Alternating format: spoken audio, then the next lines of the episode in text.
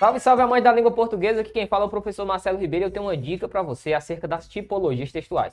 Bora começar com narração? Veja comigo, ó. A tipologia narrativa, ela tem como características a predominância de verbos de ação. Além disso, eu tenho uma progressão narrativa dentro dessa construção. E eu tenho elementos. Que elementos são esses? São chamados elementos da narrativa. São tempo, espaço e os personagens também. Veja comigo um exemplo de aplicabilidade da tipologia narrativa sempre muito cobrada. Veja aqui, ó.